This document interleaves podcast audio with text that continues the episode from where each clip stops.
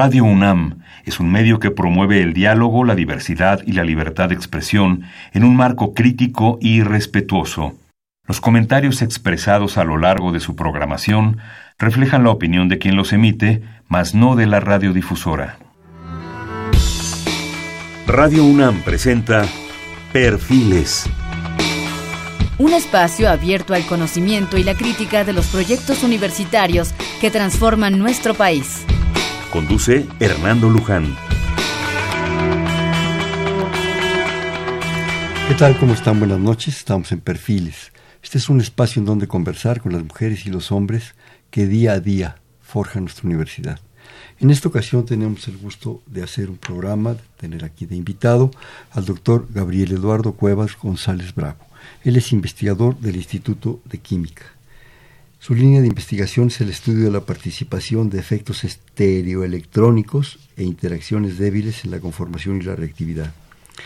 El doctor Cuevas ha sido premio Weizmann en ciencias exactas, beca de la Fundación Alexander von Humboldt para efectuar estudios postdoctorales, tiene el reconocimiento de los autores mexicanos cuyos artículos han sido frecuentemente citados a nivel internacional, tiene también reconocimiento del Instituto of Scientific Information, el Premio de la Investigación 2002 de la Academia Mexicana de Ciencias, la distinción Universidad Nacional para Jóvenes Académicos en el 2003 y es un investigador nacional de alto nivel desde ya 2003.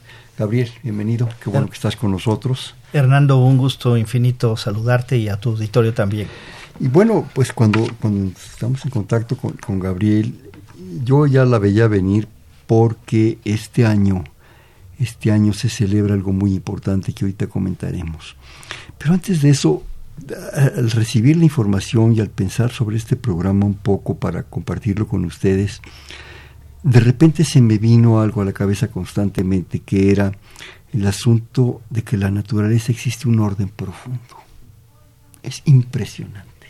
El punto es que lo aprendamos a buscar, a ver, a conocer y a apreciar. Y digo esto porque, vaya, esto se remonta hasta la mitología griega, ¿no? La, lucha entre el orden y el caos es impresionante. Pero realmente, cuando, cuando entramos en contacto con Gabriel, que yo em, empecé a, a ver que íbamos a hacer este programa, realmente fue de los programas que me dio mucho gusto. Ya, ya, ya me andaba porque se diera, ¿no? Y déjenme decirles que va a ser sobre la tabla periódica de los elementos. Es este año se cumplieron en febrero, ¿verdad, Gabriela? El 27 de febrero, 27 de febrero, los 150 años de la tabla periódica de los elementos que Mendeleev nos hizo favor de bueno, y mucha otra gente, esas cosas no son unitarias, ¿no? En química el trabajo es comunitario, es el trabajo de muchos, y uno mete el gol, ¿no? Y ahora se lo, el, gol se lo dieron a, a, Mendeleev. a Mendeleev. Escribió un artículo que se llamó Una aproximación a un sistema periódico de los elementos basado en su peso atómico y analogías químicas, y apareció el 17 de febrero de 1869. Sí, él fue el que es, un poco como el origen de las especies de Darwin. Exacto. muchísimo de esa magnitud atrás, ¿no? Es, es, estaba Wallace, está tanta gente atrás reflexionando. Pero bueno, es Mendeleev, no importa. Es una cantidad, es un caudal de gente. Ahorita Gabriel nos va a ilustrar sobre eso. Y bueno, Gabriel, bienvenido a que nos, precisamente a que nos ilustre sobre algo que genera, yo creo, y ahorita lo estábamos comentando dos minutos antes de entrar al aire, genera contradicciones yo creo que la química la puede uno amar profundamente o la puede uno odiar profundamente, de manera, dependiendo más bien de la forma en que te la enseñan. Claro, aquí el, maestro y la didáctica en química tiene un peso extraordinario. Y probablemente la tabla es de los eventos más odiados. Sí, porque puede ser horrorosa si hay que memorizar propiedades que están ahí escritas, pero es maravillosa si a partir de esos bloques que están ahí te enseñan a construir. Claro. Lo primero aproximación es la nomenclatura, claro, y a, pensar. Pues Gabriel, bienvenido, ilústranos de toda esta historia que de veras es, es, apasionante. Ahorita trataremos de darles algunas referencias para que ustedes también se, se involucren en esto, porque como muchas historias de la ciencia, pero especialmente esta, y yo lo quiero enfatizar por esa cuestión de, de, los amores y, y los terrores, ¿verdad? Yo creo que este es un magnífico ejemplo la primera vez que nos dan química y que empezamos a medio asomarnos y a dar estas cosas, ay Dios, es determinante. Gabriel. Sí, bueno, el primer gran problema de la química es que las moléculas no se pueden ver.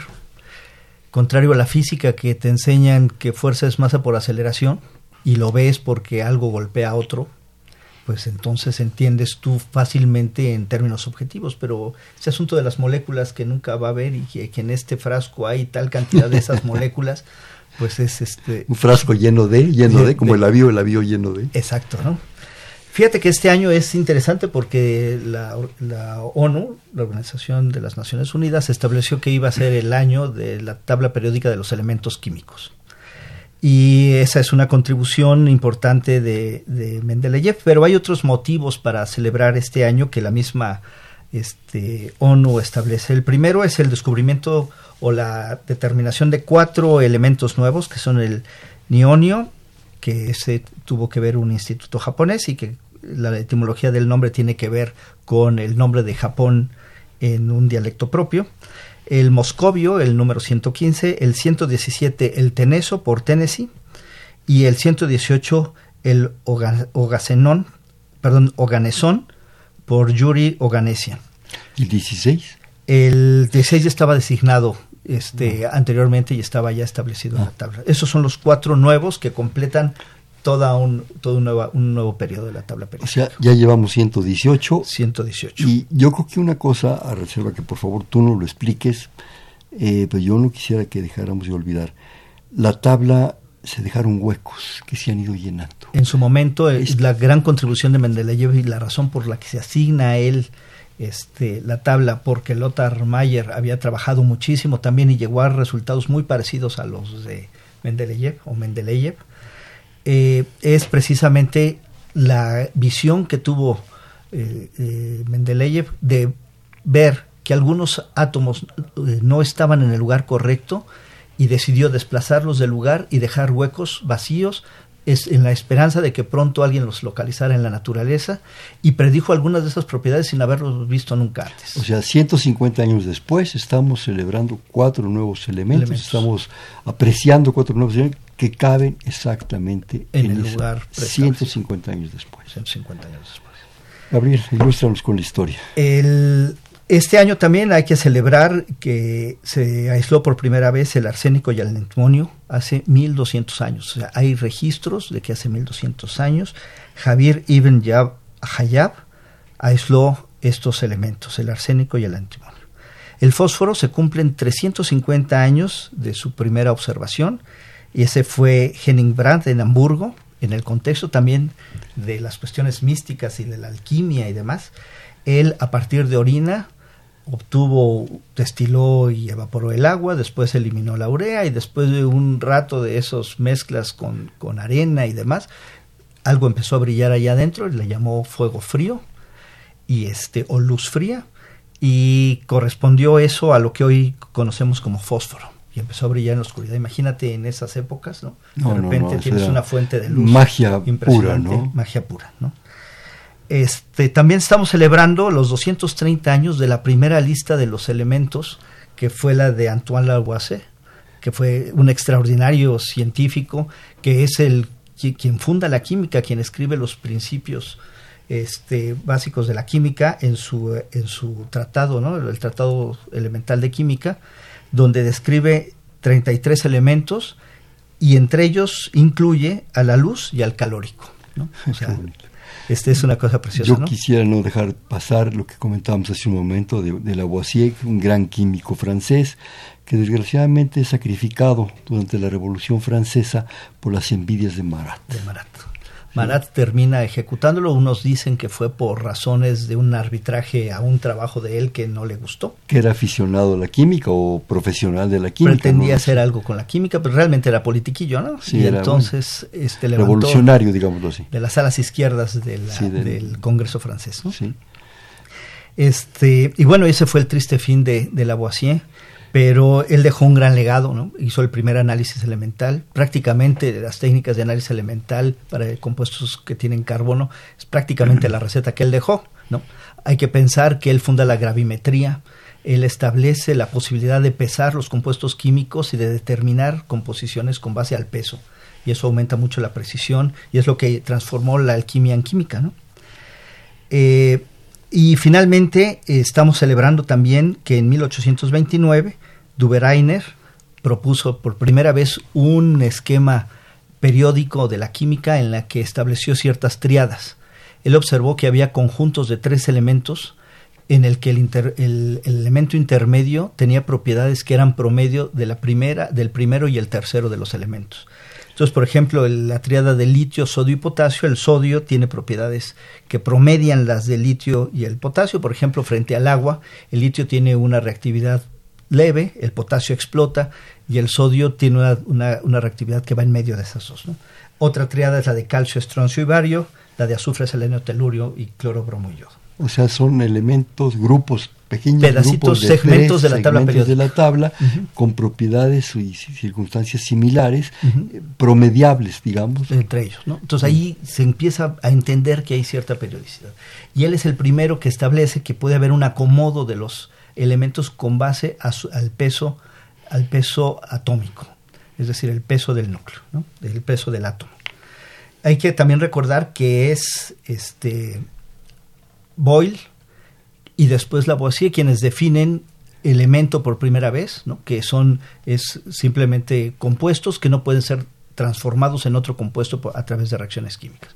Hoy sabemos que los átomos pueden ser descompuestos a través de reacciones nucleares o modificados a través de reacciones nucleares, pero al nivel de la química, al nivel de la química son... son este... A ver, te, voy a ir interrumpiendo. Sí. ¿Y la química no también son reacciones nucleares?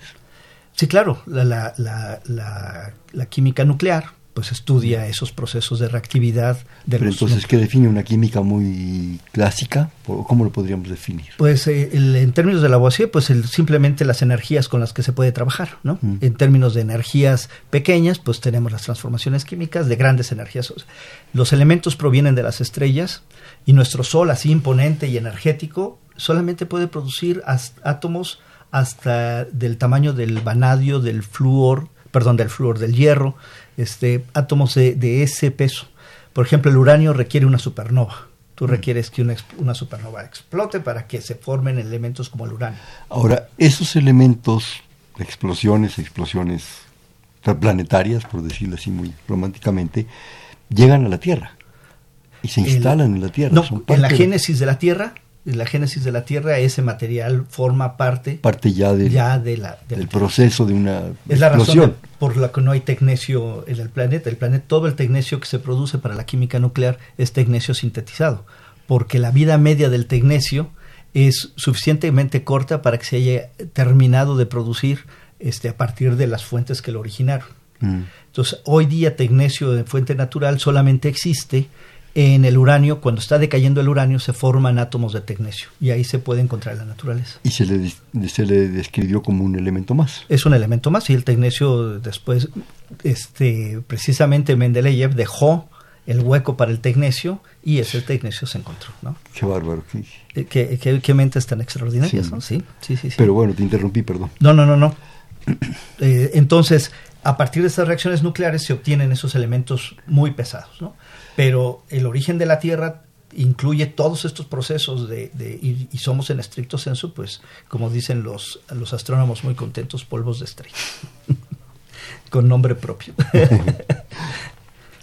¿Qué, qué, qué historia la de, la, de, la de Mendeleev? Pero además la historia, yo quisiera que también, si tú tienes eh, posibilidad de, compartirlo, la, de la época. Es un momento de, de gentes de una brillantez impresionante con poca tecnología, ¿sí? con mínimo tecnología, con un gran caudal, creo yo, de imaginación, de propuesta intelectual, de sensibilidad a muchas cosas, y, además en un, en un conglomerado de talento impresionante. Bueno, ese sigue habiéndolo si le buscamos tantito, pero es que aquí es un, creo que es un momento determinante, y no solo para la química, para la física también. Sí, claro. después. ¿Nos pudieras un poco eh, orientar, este, ilustrar sobre este momento? Porque de repente encuentra uno nombres... Eh, de físicos extraordinarios como y de químicos, ¿no? O de, abogado, en fin, todo este tipo de cosas. Gabriel, por favor. Mira, ante la, ante la pregunta de, de qué están hechas las cosas, ¿no? Pues vamos un poquito antes, ¿no? Y nos vamos a los griegos y entonces hablamos de Leucipo y Demócrito y el asunto del átomo y luego nos vamos con los socráticos, ¿no? Y ahí ahí está, ahí aparece la idea de que todo está originado por cuatro elementos. ¿no? Entonces ahí aparece para la humanidad la primera vez que alguien trata de explicar la existencia de las cosas con base en cuatro elementos: fuego, tierra, aire y este agua. Y que por cierto voy a tomar entonces, este, esos cuatro elementos son los que lo forman todo. Poco a poco, pues viene este, la experimentación y la determinación de que existen otras cosas que forman las, todo lo que existe. ¿no? y dentro de eso, de, formar todo lo que existe, este, pues viene en, en, los socráticos pero el problema de que todo se mueve por el amor y el odio. ¿no? Entonces el amor y el odio pues son, ¿eh? son eso que mueve a estos cuatro elementos y que lo forman todo. Este, pero ya regresando a la modernidad, vámonos a este a los al principios del siglo XIX, finales del siglo XVIII, principios del siglo XIX, donde hay un gran boom de descubrimiento de elementos de la tabla periódica. Este, cuando los aires de los que hablaba Lavoisier empiezan a tener una composición y el oxígeno aparece y el hidrógeno aparece y empieza a haber la producción de compuestos químicos y que se empieza a ver que esos compuestos químicos crean satisfactores y empieza a haber un comercio de compuestos químicos, entonces ahí se desata comercio de compuestos químicos. Un comercio de compuestos químicos. ¿Cómo era? Porque el etanol, el vinagre, este, son sustancias que participan de la cocina, la sal, el cloruro de sodio.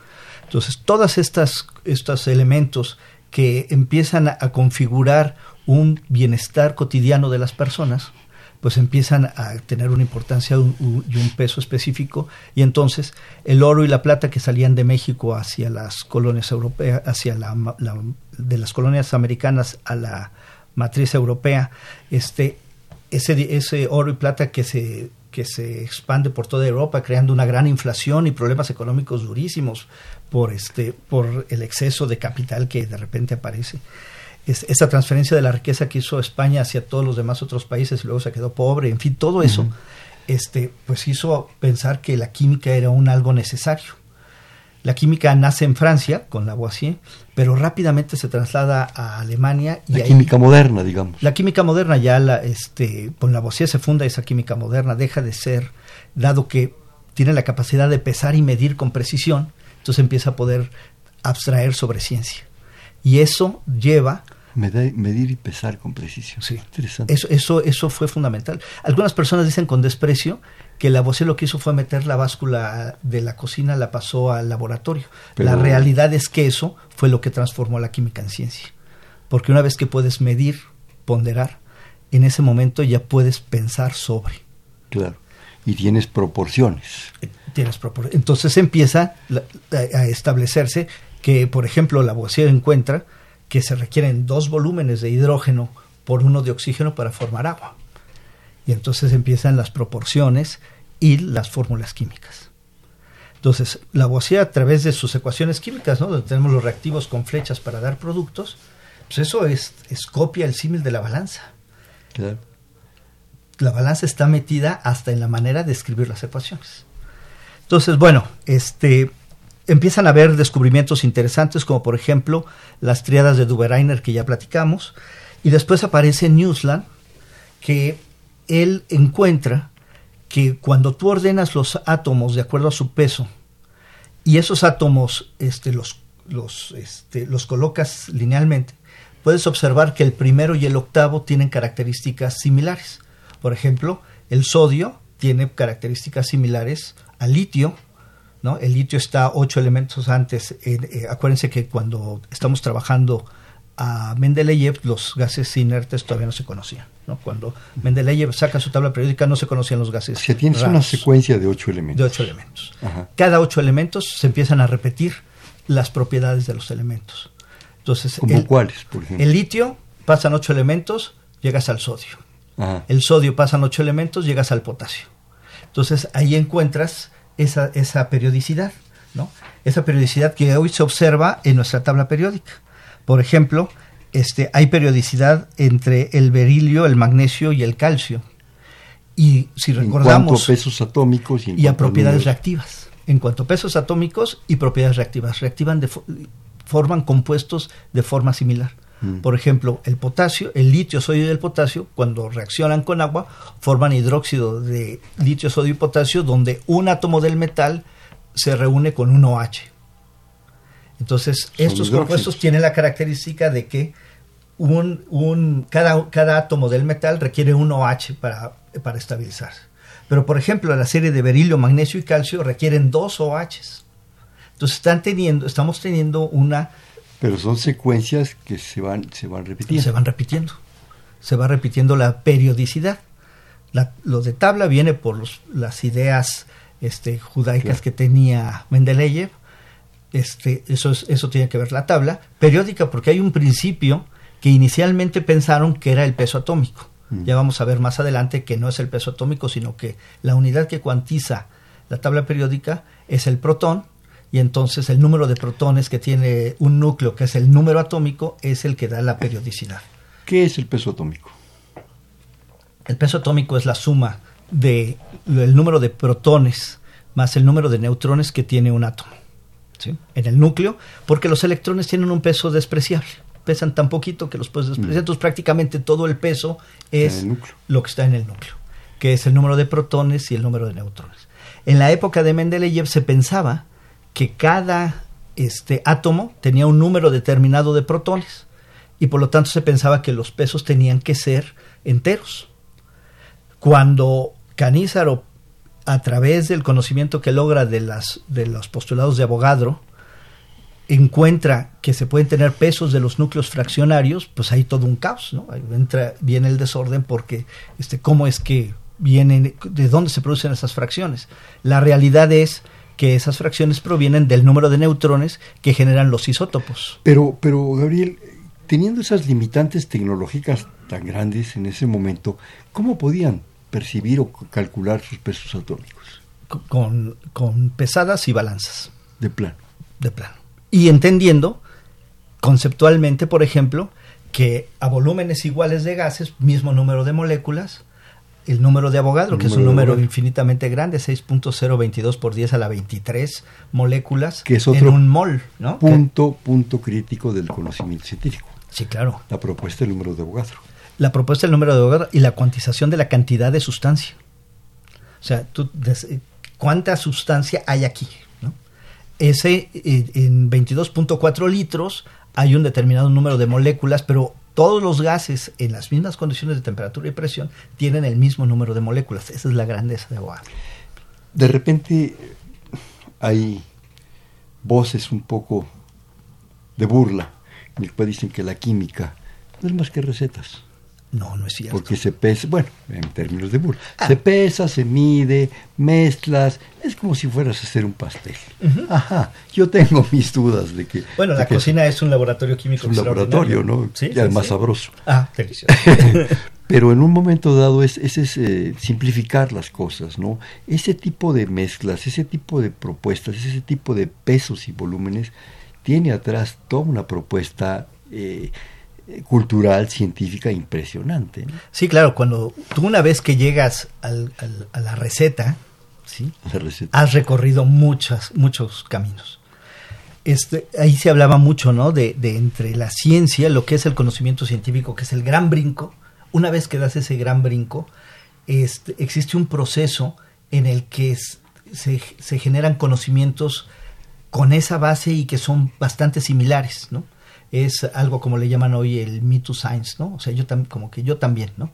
El asunto es que el, una vez dado el gran golpe hay que hacer el análisis. Por ejemplo, la estructura de las moléculas. La estructura de las, determinar la conectividad de una molécula, saber qué átomos están unidos con otros, es un proceso que para el caso de moléculas como la perezona llevó 150 años obtenerlo. ¿sí? 150 años determinar la fórmula de un compuesto. El, hoy día con robots tú puedes extraer una planta, hacer los procesos de separación y tener un análisis muy acertado de los componentes de la planta en un día. Eso ya no es ciencia, es la aplicación del conocimiento científico a un Claro. determinado problema. Eso ya no es ciencia. Eh, Ya no es ciencia. ¿Qué ¿Por sería ciencia? en mi concep- en- desde mi punto de vista, ciencia es la posibilidad de entender qué está pasando. O sea, no solamente es el hecho de hacerlo, sino entender qué ha sucedido ahí. En ese momento aparece. ¿Y qué va a pasar? Predecir, explicar, pronosticar y controlar. Eso es. Eso Que es un poco el, el- el sentido de la de la tabla periódica. Describir, tú necesitabas la descripción, saber cómo reaccionan esas cosas y contar con una determinada descripción de cómo reacciona el litio, el sodio, el potasio. ¿sí? Explicar por qué reaccionan así. Pronosticar. Aquí hay que dejar huecos en blanco porque va a venir un elemento que cubre exactamente eso, eh, ese espacio que hoy no dispongo. Y controlar, ¿no? Hoy día pues controlamos las reacciones químicas casi con las manos, ¿no? Es extraordinario. De hecho, alguien decía que el objetivo de la química ya se había concluido en términos de que el fenómeno de la reactividad ya se conocía. Sabemos exactamente que un reactivo pasa por un estado de transición y que en ese estado de transición pasan, eh, pasa el arreglo de, de los electrones para generar una nueva molécula. Eso es la reactividad. Entonces ya lo entendemos. Ah, el problema es que no lo entendemos a cabalidad. Sabemos cómo se produce, pero no lo controlamos del todo. ¿no? Y con todas las variantes que puede tener. Infinitas, ¿no? Sí, porque si imagínate, si tienes 108, ¿sí? 118 elementos. 118, perdón, eh, digo, no sé si es factible, pero en un tablero de ajedrez tienes 64 posibilidades y las combinaciones son, Son infinitas. No, el número de moléculas posibles es absolutamente infinito. Porque además es la combinación de todas las posibilidades. Sí, claro. Qué, qué bonito. Sí, sí, sí, son miles de millones de compuestos los que, bueno, es Y los que nos falta por entender y por descubrir. muchísimos, ¿no? Sí, Muchísimos. Yo creo que la etnobotánica está en pañales todavía. Sí, sí, sí, sí. Yo- Bueno, nada más el número de plantas que es necesario estudiar por primera vez en el, en el mundo, es, aún con la devastación que hemos hecho, este, son Sí. muchísimos. Oye, pero sigamos con la historia que, que está realmente apasionante. Bueno, entonces este, llegamos al, al asunto de, de Newsland con las octavas y después hubo un investigador francés que propuso, eh, Jean Courtois, creo que se pronuncia, es francés, este, estableció que cada, cada 16 elementos era posible conectar el primero con el último y hacer una especie De esos 16, Ajá. Ya 16, ya vamos a 16. A 16. El número final es 18, Ajá. ya estamos en 16. Empezamos este, con 8, ahora vamos ya en 16. Y, y podías ordenar los, los, ah, los, ah, los átomos de, las, de los elementos de esa forma. Y entonces aquí es donde aparece ya nuestro querido y nunca bien ponderado Mendeleev. Mendeleev conjunta todo esto. Ahí hay todo tipo de aventuras e historias, ¿no? sí, Que- es que apasionante la historia de Mendeleev. Sí, apasionante, ¿no? De Siberia, ¿no? Es el, es el décimo séptimo hijo de un matrimonio que este, cuyo deseo de la madre es que el niño estudie y viene. se queda huérfano muy pronto, ¿verdad? Que es, es impresionante. es ¿no? impresionante, no es Sí, impresionante. Y, y que hasta donde yo alcancé a, a- a leer, eh, el que le introducen la química es un preso. Es un fulano que llega ahí, que lo mandan a Siberia castigado, ¿verdad? Que tenía conocimientos, o era químico, y es el que lo empieza a involucrar de niño en la química, ¿no? Increíble, ¿no? Increíble, increíble. Sí. esa historia yo no la sabía, pero está es Sí, preciosa. es- es- Entonces Mendeleev es traído a, a- a Occidente, digámosle, y ahí es donde empieza a estudiar formalmente química, ¿no? Este, interesado en esto, en, básicamente en dar clases, porque era un gran profesor. Según cuentan las historias, daba unas clases extraordinarias, la gente hacía cola para entrar a oír sus clases, era súper didáctico, y producto de esta necesidad didáctica de explicar la tabla periódica y la periodicidad de las cosas, es que él en unas tarjetas escribe los pesos de los elementos y sus propiedades de reactividad. Y según las historias, soñó, acomodó las cosas en una obsesión terrible, que hasta dormido pensaba en la tabla periódica, y en esta obsesión jugaba como solitarios con esas jugaba solitarios con esas cartas. con esas ¿sí? Y entonces logra encontrar, ¿no? Yo, yo me imagino que en un cierto acomodo de las cosas, las cosas brillaron y le dijeron, esto es por aquí. Entonces, el, antes de esto, Mendeleev tuvo la posibilidad de ir al Congreso de Karlsruhe. Y aquí es muy importante hablar de ese congreso, que fue el primer congreso científico que organizó la humanidad, que tuvo tres finalidades. Establecer En Alemania, ¿verdad? en Alemania, en Karlsruhe, en Alemania, que tuvo tres finalidades. Hablar de la nomenclatura, de la manera de describir los compuestos químicos y de los pesos atómicos, porque había un gran desorden en todo eso. A ese congreso va Stanislao Canizaro, un profesor italiano, que muestra los resultados que había obtenido de aplicar los conceptos de Avogadro y a partir de eso Mendeleev encuentra la manera de mejorar la manera de determinar los pesos atómicos. Y había aparece también la cuestión que todavía no se entendía cómo era que los pesos de los átomos, los pesos atómicos no eran números enteros. Entonces, a partir de esa información, con mejores pesos atómicos y con esta idea de las tarjetitas, logra Mendeleev organizar 63 elementos. De los 118 había descubierto ahí, se habían descubierto ya 63 elementos. La tabla periódica, yo tengo una de ellas aquí enfrente y, los, este, y nuestros escuchas oyen mi, mi hojita de la tabla periódica, este, está formada por 18 columnas. Cuando yo estudié química, estaban divididas en los grupos A y los grupos B. Hoy día, la YUPAC estableció que del hidrógeno que sería, estaría en el primer grupo, hasta el helio, que sería en el grupo 18, ahí se distribuyen los 18 grupos. Y están los periodos de la tabla que, este, que son las filas, donde en la primera fila solamente hay dos elementos, en la siguiente hay ocho, dos de un lado y seis del otro. Ya para el, la, cuarta, el cuarto periodo están, vamos del potasio hasta el, hasta el criptón, y en esta, y en esta tabla periódica pues existen un conjunto de átomos, que son 10, que ocupan un espacio de 10 este, elementos, que van, el primero de ellos del escandio al zinc, en donde se tienen los elementos de, los elementos de transición. Y luego los lantánidos y actínidos que están siempre en un bloquecito allá abajo para no hacer tan extensa la tabla. ¿no? ¿Por qué? Entonces, estos tendrían que estar colocados exactamente en el lugar del lantano y el actinio y simplemente aumentan el tamaño del tabla mm. para que sean 32. Mm. ¿no?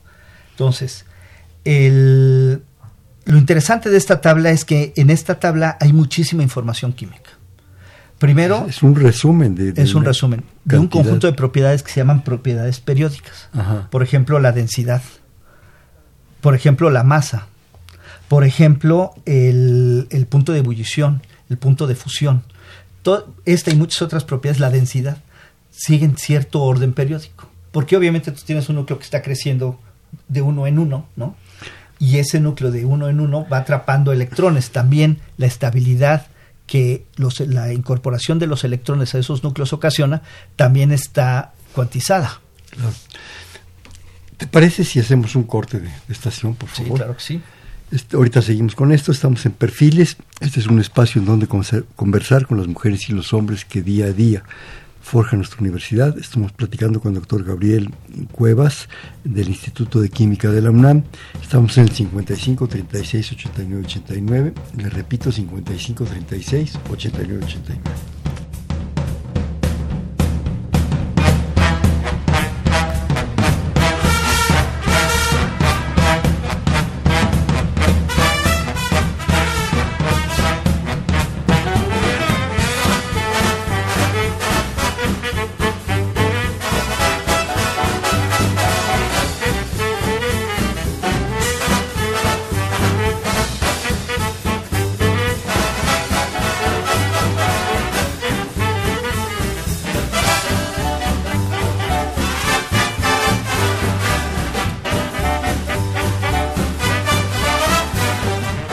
Estamos en Perfiles, un espacio en donde conversar con las mujeres y los hombres que día a día forjan nuestra universidad.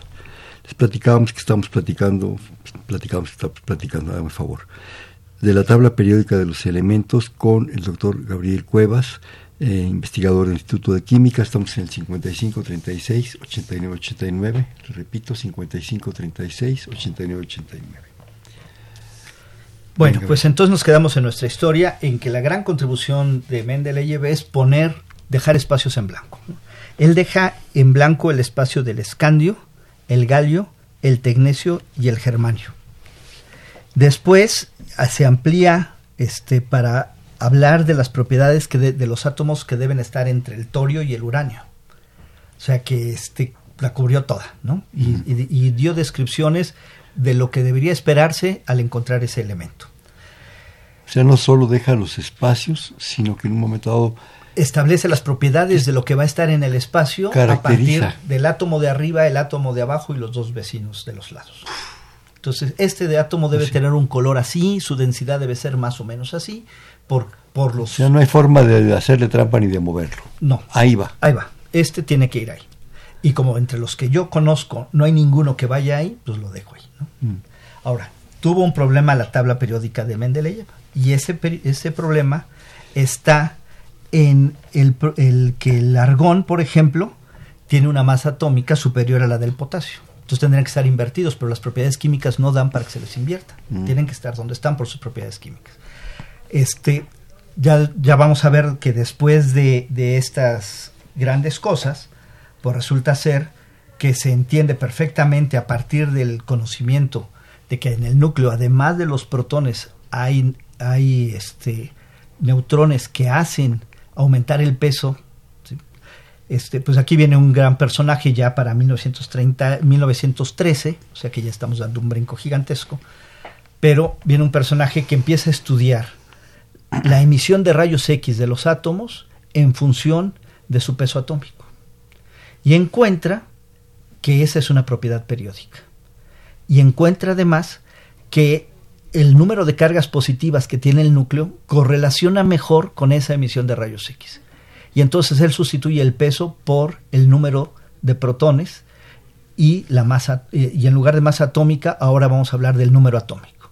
Entonces el número atómico es el que cuantiza realmente los elementos de la tabla periódica que corresponde al número de protones que tiene el núcleo y que va adicionándose uno a uno cubriendo todos los elementos de la tabla periódica. Ese es el elemento que hace periódica la tabla. O sea, actualiza esa información o la, la moderniza. La, moderniza, la, la corrige, si queremos decir así. Finalmente la ciencia es este proceso ¿no? de, información que está en un campo autoconsistente en donde los, los, conocimientos se prueban y una vez que, que, dejan de describir correctamente la realidad, entonces generan nuevas teorías que se vuelven a probar y en la medida que describen satisfactoriamente la realidad, pues todo está muy bien. En el momento en el que empiezan a flaquear, entonces se les corrige. ¿no? Pero hacer esta corrección ya en términos de número atómico y todo esto, no modifica la tabla. No modifica la tabla para nada. No, no, no, no. eso es la razón de por qué prevalece. la fortalece. La fortalece, claro. Porque ahora, por ejemplo, el problema del argón y el potasio se resuelve. Cosa que Mendeleev ni se imaginaba. Ni se imaginaba. Bueno, sí se lo imaginaba porque lo dejó previsto, pero no tenía los elementos para, para probarlo. Claro, claro. A, ver, yo te voy a hacer aquí una pregunta un poco abstracta. Supongo que lo has pensado, porque se ve que esto es, es tu vida, es tu trabajo, te apasiona. ¿Qué procesos necesitas tener en la cabeza para llegar a estas cosas? ¿Qué, formas de pensamiento? Digo, estoy haciendo una película, de una película, una pregunta totalmente psicológica, no, sé cómo decirlo. ¿Cómo llegas a esta posibilidad? Porque no nomás las cartitas jugando solitario. No, no, no. Es un proceso mental de un extraordinario, y, además de un desgaste energético para el, para el organismo impresionante. Sobre todo porque hay competencia y tú lo quieres obtener, ¿no? Entonces tú sabes que Lothar Mayer está trabajando mañana, tarde y noche. Sí se conocían, sí se sabían. Sí, claro, sabían su existencia mutua. Mm. Este, por ejemplo, ¿no? Y él y muchas otras personas debieron estar trabajando en el tema, ¿no? Eso mete algo de presión, pero también es cierto que hay un nivel de conocimiento general que establece eh, una, una transferencia de conocimientos entre unos y otros que hacen que de repente brinque la libre. Entonces, no solamente es el, el, científico aislado no tiene éxito hoy día. El científico hoy depende de la información que logra conseguir de todos los grupos de investigación que hay en el mundo. Entonces, hoy tú ves la cantidad de revistas científicas que hay en el mundo, la capacidad, la posibilidad que hay de, bueno, ya no es, ya el ser humano no es capaz de leer todo lo que se produce en un solo día de, conocimiento. Entonces, el, eso genera los, las masas críticas de científicos, la masa crítica de conocimiento científico que detona un descubrimiento. pero por lo que nos dices hay una gran cantidad de competencia, Sí, de vanidad.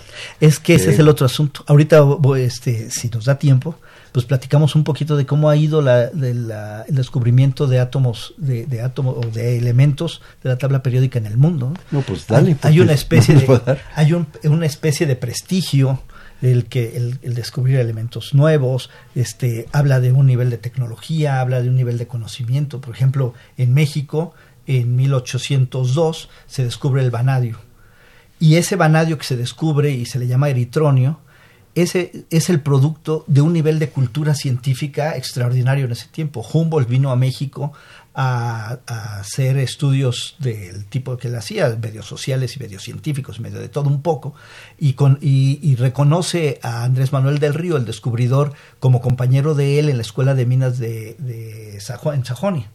Entonces viene a- a México y ahí, pero también está Vicente Cervantes Mendo, que es el que tradujo el libro de Lavoisier. En, en México se dieron clases de, este, con el libro de Lavoisier en la, en la escuela, en el Real Jardín Botánico y en la Escuela de Minería, cuando este, cuando Vicente Cervantes baja del barco con algo ya de la traducción del libro de Lavoisier. O sea, México estaba en la modernidad absoluta, ¿no?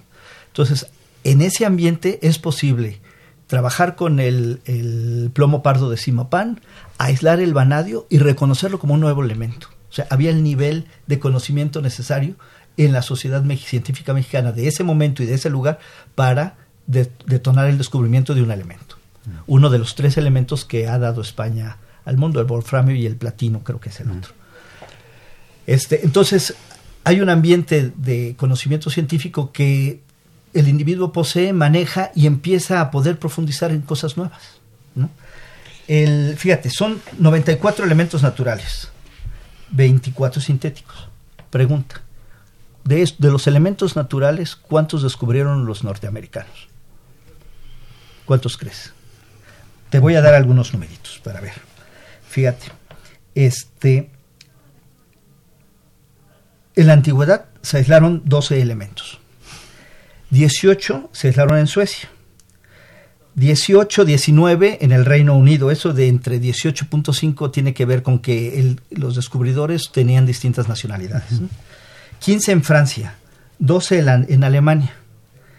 Este, el- en cuatro países se concentró el 70% del descubrimiento de los elementos. Este, ¿Cuántos crees que en Estados Unidos se descubrieron? El resto. No, solamente uno y hasta 1940 el astato. ¿Sí?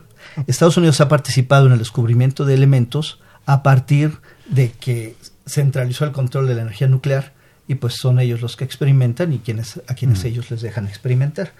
Después está Austria, Rusia y Dinamarca, que ahí se han descubierto dos en cada país. Rumania, Finlandia y Estados Unidos, uno.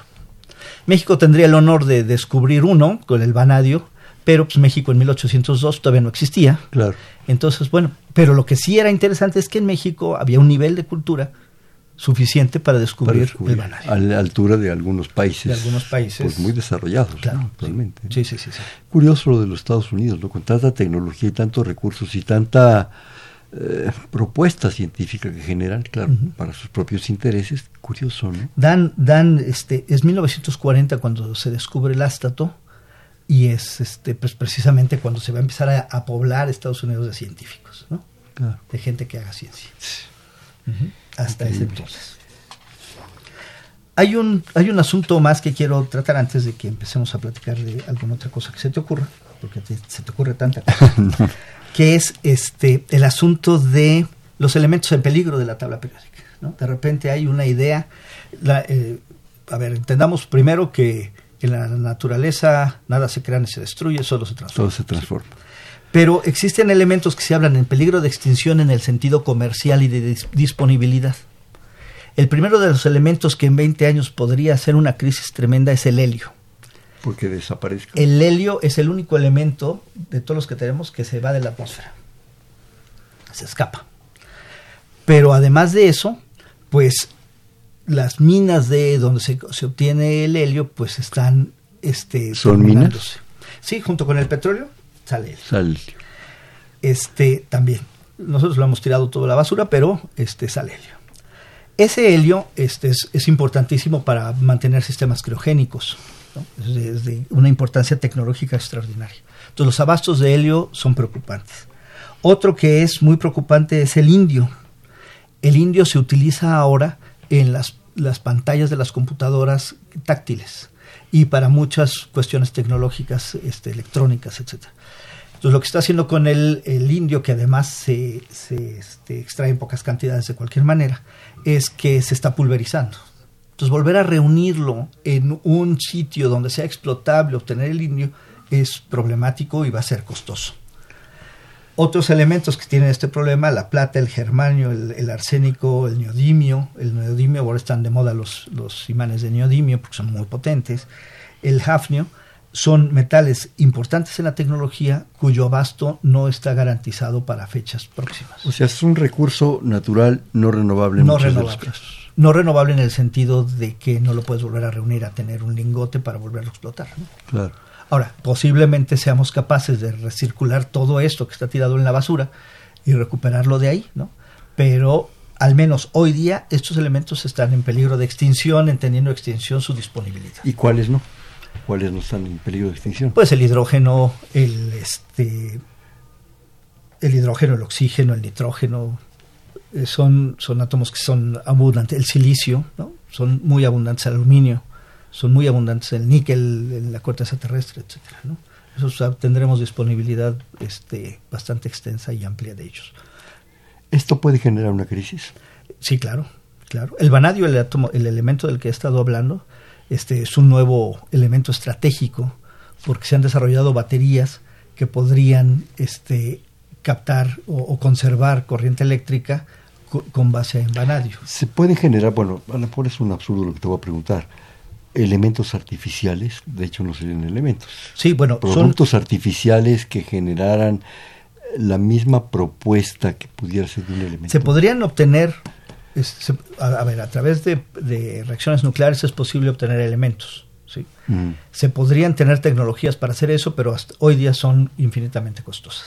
Mm. De hecho, los nuevos elementos, estos elementos de los que hemos estado hablando, que salieron a la luz pública oficialmente ya como eh, parte de la tabla periódica a principios de este año, este, finales del año pasado, esos se obtuvieron sintéticamente a través de procesos de bombardear núcleos con otros núcleos o con otras partículas para aumentar la masa nuclear y generar nuevos átomos. Es como se hace. Actualmente no podemos tener un solo pensamiento, yo creo, espero que así sea, sin pensar en contaminación. Los niveles de contaminación de esos elementos, no sé si son todos, no sé si hay algunos en especial, ¿qué pasa y cómo podemos evitarlo? Bueno, el, el, asunto es que la basura depende de eh, simplemente es que hay un algo en un lugar que le es inadecuado, ¿no? Entonces, yo aquí sobre tu mesa me encuentro una, un poco de grasa, pues podremos considerar la basura sobre la mesa. Pero si yo la saco de ahí y la pongo en la puerta, y en los goznes de la puerta, pues resulta ser que ya fue útil. Entonces, si pensamos en que por ahí podríamos abordar el asunto, pues lo que tenemos que hacer es las cosas que no usamos, colocarlas de una manera en la que pudieran ser recirculadas, ¿no? Entonces estos metales se pueden recircular con facilidad. ¿Y pueden ser biodegradables? Este, no, pueden ser incorporados a sistemas biológicos algunos de estos elementos. Otros elementos en sistemas biológicos producen la muerte. El arsénico en grandes cantidades pues mata organismos, ¿no? Pero en pequeñas cantidades este, pueden incorporarse a, los, a los sistemas biológicos, podrían utilizarse para limpiar, ¿no? este, algunos sistemas, pero, pero esencialmente muchos de estos generan contaminación muy severa.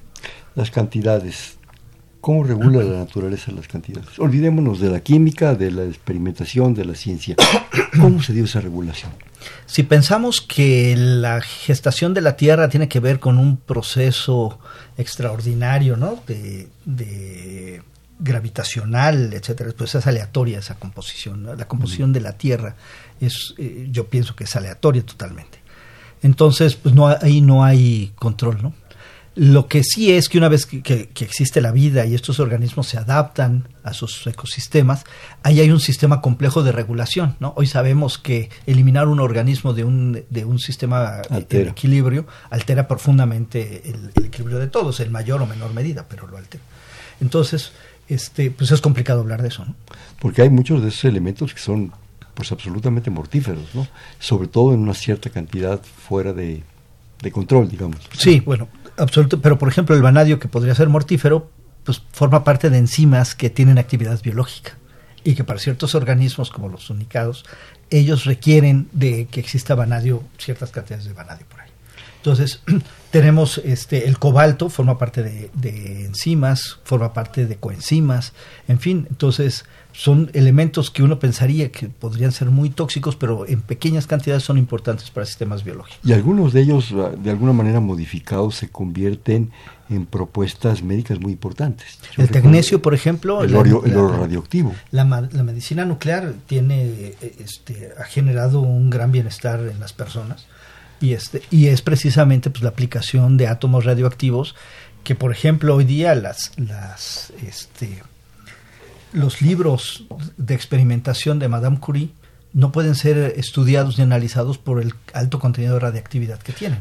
Eh, se ha acusado mucho a la química de ser altamente contaminante, de ser altamente productora de, no solo de elementos, de cuestiones eh, energéticas muy contaminantes, sino de productos muy contaminantes. la química bueno, primero, la química como ciencia es un ente éticamente neutro.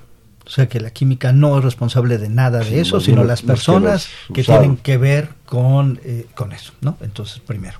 Entonces, la química es un ente éticamente neutro. Entonces, el, ahora, las personas que aplican la química, pues lo deben. Hoy hay un gran boom de la química verde, ¿no? Tratar de hacer química con el menor impacto en el medio ambiente y hay algunas reglas que se han puesto que deben observar las reacciones químicas para que se les considere verdes, etcétera, etcétera. Pues simplemente es una actitud de la persona, ¿no? En lugar de tirar el residuo de la reacción en el caño, pues lo deposito de la manera que es correcta y segura. debe ser. ¿sí? La, la energía más limpia, en mi opinión, es la energía nuclear porque tenemos el problema de que las hélices, estas eólicas, si deja de soplar aire te quedaste sin corriente eléctrica. Ahorita de noche que necesitamos la luz, pues resulta ser que no hay sol que nos que nos este, produzca efectos sobre las, los paneles solares. ¿no? Entonces, pero puede ser acumulativa, ¿no? No se puede acumular en grandes cantidades, no en las cantidades que se requieren, etcétera, etcétera, etcétera. Entonces, tú necesitas un abasto de energía constante. Bueno, si tú sabes depositar en el bote de la basura correcto el residuo de uranio o de plutonio que ocupes en tu reactor nuclear, entonces, pues si lo sabes hacer, pues entonces lo depositas y entonces se vuelve la energía más limpia que puede haber y la más segura. Y a lo mejor lo puedes hasta reciclar de alguna manera. Mucho mejor que cualquier producción de carbo que utilice carbono o gas para producir corriente eléctrica. ¿no? Desgraciadamente nos quedan escasos cuatro o cinco minutos. Yo no quisiera dejar de mencionar algo que creo que de alguna manera empezamos con ello porque es importantísimo, que es la enseñanza de la química. Eh, yo en lo personal, digo, me maravillé en las primeras clases de química, fue así como que...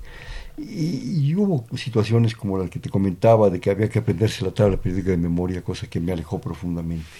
Pero recuerdo con un gran afecto algún maestro, como tercero secundario, maestro Romero, que llegó, desplegó esas lonas auladas, ¿verdad?, donde aparecía la tabla, y nos la empezó a explicar de otra manera. Ese momento fue para mí determinante, ¿sí? Ese, y cuando en otra clase agarró el pizarrón y dijo, vamos a ver Valencia. Y esa balanza que tú decías, nos la empezó a enseñar, ¿verdad? Con trabajos, porque de repente entender aquello no era fácil por los chavillos, ¿no? Fueron dos momentos importantísimos determinados por un maestro. El problema de la enseñanza de la química, Gabriel. El problema de la enseñanza de la química radica en que tienes que enseñar partir de la enseñanza de un hecho abstracto que es la existencia de las moléculas y de los átomos. Entonces, ahí requieres mucho del talento personal del profesor. Mucho estilo. Que, que acerque los conceptos de una manera en la que el muchacho se motive. Con la gran ventaja que tiene la química, que es una ciencia experimental, y la experimentación implica llevar a los muchachos al laboratorio, pero como ahora eso es caro, pues resulta ser que las escuelas deciden pues mejor hagamos otra actividad en lugar de llevar a los niños al laboratorio y que o los todo niños, se quede en un ¿sí? Yo recuerdo haber arrojado un pedazo de sodio al agua para ver que produjera hidrógeno y se producía hidrógeno y luego explotaba o hacía una pequeña explosión. Pero esa, esa vivencia para mí fue muy importante. Pero había una- un experimento que nos enseñaba el profesor de biología que eran las plantas de Trovid-Leduc que sacabas a partir de sulfato de, de cobre, hacías una reacción química y se producía algo que parecía una planta, que no lo era, pero que parecía una planta. En fin, toda esa experimentación te acercaba muchísimo a tratar de entender por qué se producía eso y tú tenías la motivación de entender eso que era abstracto. Lamentablemente por la situación económica del país cada vez es más difícil tener buenos laboratorios de, enseñanza y se está sustituyendo por cuestiones computacionales que no van a llevar a ningún lado más que al deterioro de la ciencia. Necesitamos químicos. Necesitamos muchísimos químicos y necesitamos industria. Una industria que hagan los mismos muchachos que egresan de la escuela. Cuando egresen de la escuela tengan la visión de hacer su propio negocio en un área de la química en donde produzcan sus propios compuestos químicos. Tiene futuro. Hay un futuro extraordinario porque lo que tenemos en México es necesidad de muchísimas cosas. ¿Y la enseñanza de la química? ¿Cómo la ves? La enseñanza hay que, hay que ser, necesitamos una enseñanza más motivadora, más que le enseña a los muchachos que hay futuro en la química, que transformar las cosas, transformarlas de algo que no sirve en algo que es muy útil, eso es inapreciable. Y eso es lo que hace la química. Y rapidísimo, ¿la química va a cambiar actitudes en los próximos años? El futuro de la química, digamos. Sí, bueno, primero por la disponibilidad de los materiales, ¿no? Este, va a tener que cambiar las actitudes. Pero también las personas tienen que cambiar las actitudes porque los más grandes contaminadores de este planeta, pues son las personas que mal usan los compuestos químicos. Es lo que, lo que ha generado tanta problemática. Parte de la problemática. La otra parte de la problemática la han generado los ingenieros porque hacen los caminos y llega la gente y contamina. que no nos oigan. Que no nos oigan los ingenieros. Tanto, que lo respetamos. Civiles. Oye, vamos a, vamos a hacer un bote pronto. Ya lo has jugado, ¿no? No. Ya lo has- bueno, yo te digo una palabra y tú me dices la que se te ocurra inmediatamente. Sale. Química, Felicidad. orgánica, Maravilla. inorgánica, eh, que podríamos ya, ya, ya perdí el juego. Química inorgánica, rigurosidad, experimentación, vida, laboratorios, ciencia, recursos para los laboratorios, milagro, enseñanza de la química. necesaria. ¿Qué es ser un químico? Químico es la actividad más maravillosa a la que se puede dedicar una persona, ¿Y quién es Gabriel Cuevas? tu amigo. y del de todos. bueno, pues este fue Perfiles, un espacio en donde conversar con las mujeres y los hombres que día a día forjan nuestra universidad. Estuvimos con el doctor Gabriel Eduardo Cuevas González Bravo, investigador del Instituto de Química de la UNAM. Gabriel, ¿qué te puedo decir? Hernando, Muchísimas, muchísimas, gracias muchísimas hoy gracias. y muchísimas gracias por el pasado. No, no, no, estamos aquí para servirte. En la, en la coordinación la doctora Silvia Torres. Saludos, Silvia. En los controles Humberto Sánchez Castrejón, en la producción y operación de este programa Carmen Sumaya, en la conducción Hernando Luján, servidor. Este fue Perfiles, un espacio en donde conversar con las mujeres y los hombres que día a día forjan nuestra universidad. Gracias, buenas noches. Perfiles, un programa de Radio UNAM.